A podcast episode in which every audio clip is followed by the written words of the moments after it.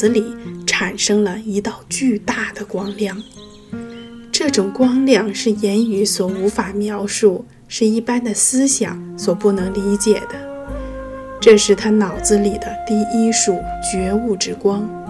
他说道：“我听到了人们的智慧，现在我正在找一种圣规，一种隐藏着属于神奇们所有的圣规。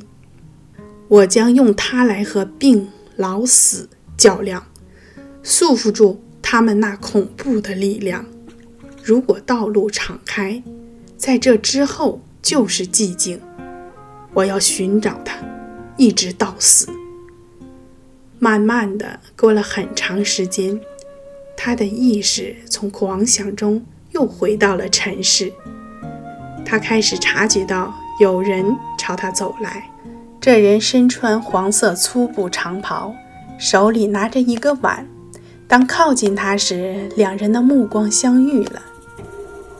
王子开始感觉到，从来也没看到过这样奇怪的托钵僧式的人。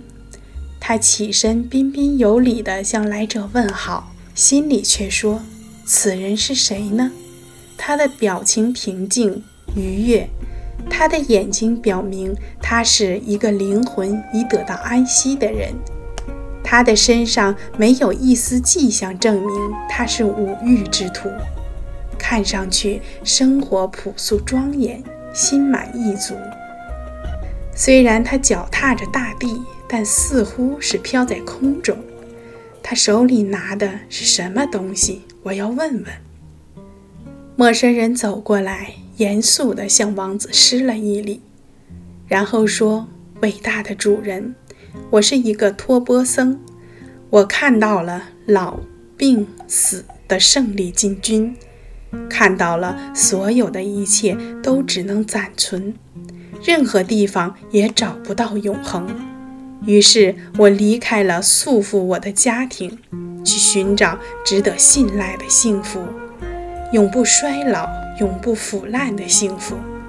这种幸福对朋友和敌人机会均等，对富有者和贫困者也机会均等。这是唯一。能使我满意的幸福。悉达多听到和自己想法如此类似的话，急切地问：“圣贤，你到哪里去寻找他呢？”伟大的主人，我在孤独中，在密林深处的寂静中寻找他，这样才不至于被外界侵扰。因为在静中存在着觉悟。我拖着这个大钵，乐善好施的人们会放进一些饭菜，这就是我向世界所要求的一切。恕我加紧赶路，因为我的路是在那面的群山密林之中，那里有真光和快乐在等待着我。托钵僧上路了，从此以后再无人看到他。据说这个苦行者仍是神奇之化身，他就是那个把老、病、死三苦传给王子的神。此人离后，希望照亮了王子心中悲伤的黑夜。他对自己的灵魂说：“这是一个谋求幸福的人，他的生活使我垂涎欲滴。”因为世俗间的赏心悦事就像海水，似乎能够解渴，实际上叫人口干舌燥。生活给我提供了什么？不就是去寻找真理吗？世界上不只有我的儿子、父亲和妻子，现在痛苦和流泪的是整个世界。如果我不用自己的血和泪去减轻他们的痛苦，我就是懦夫。我要走的路你向我敞开。这时，世家王公贵族们玩够了，已回到王子身边，搭圆套马，车子又向城里走去。第二天，王子面如满月，神采奕奕，步伐稳健有力地来见父亲。他行过礼后问道：“净饭王大人，一切都好，愉快吗？好极了，儿子，我非常高兴能看到你多日忧愁之后，脸上又发出了平静的光彩。忧伤消失了吗？我的父亲已经消失一半了，我的前面已经展现了一条清晰的大道。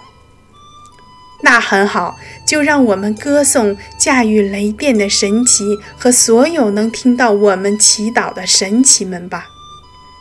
接着，接着，王子小心翼翼，但非常坚定、慎重地讲出了他心底的愿望。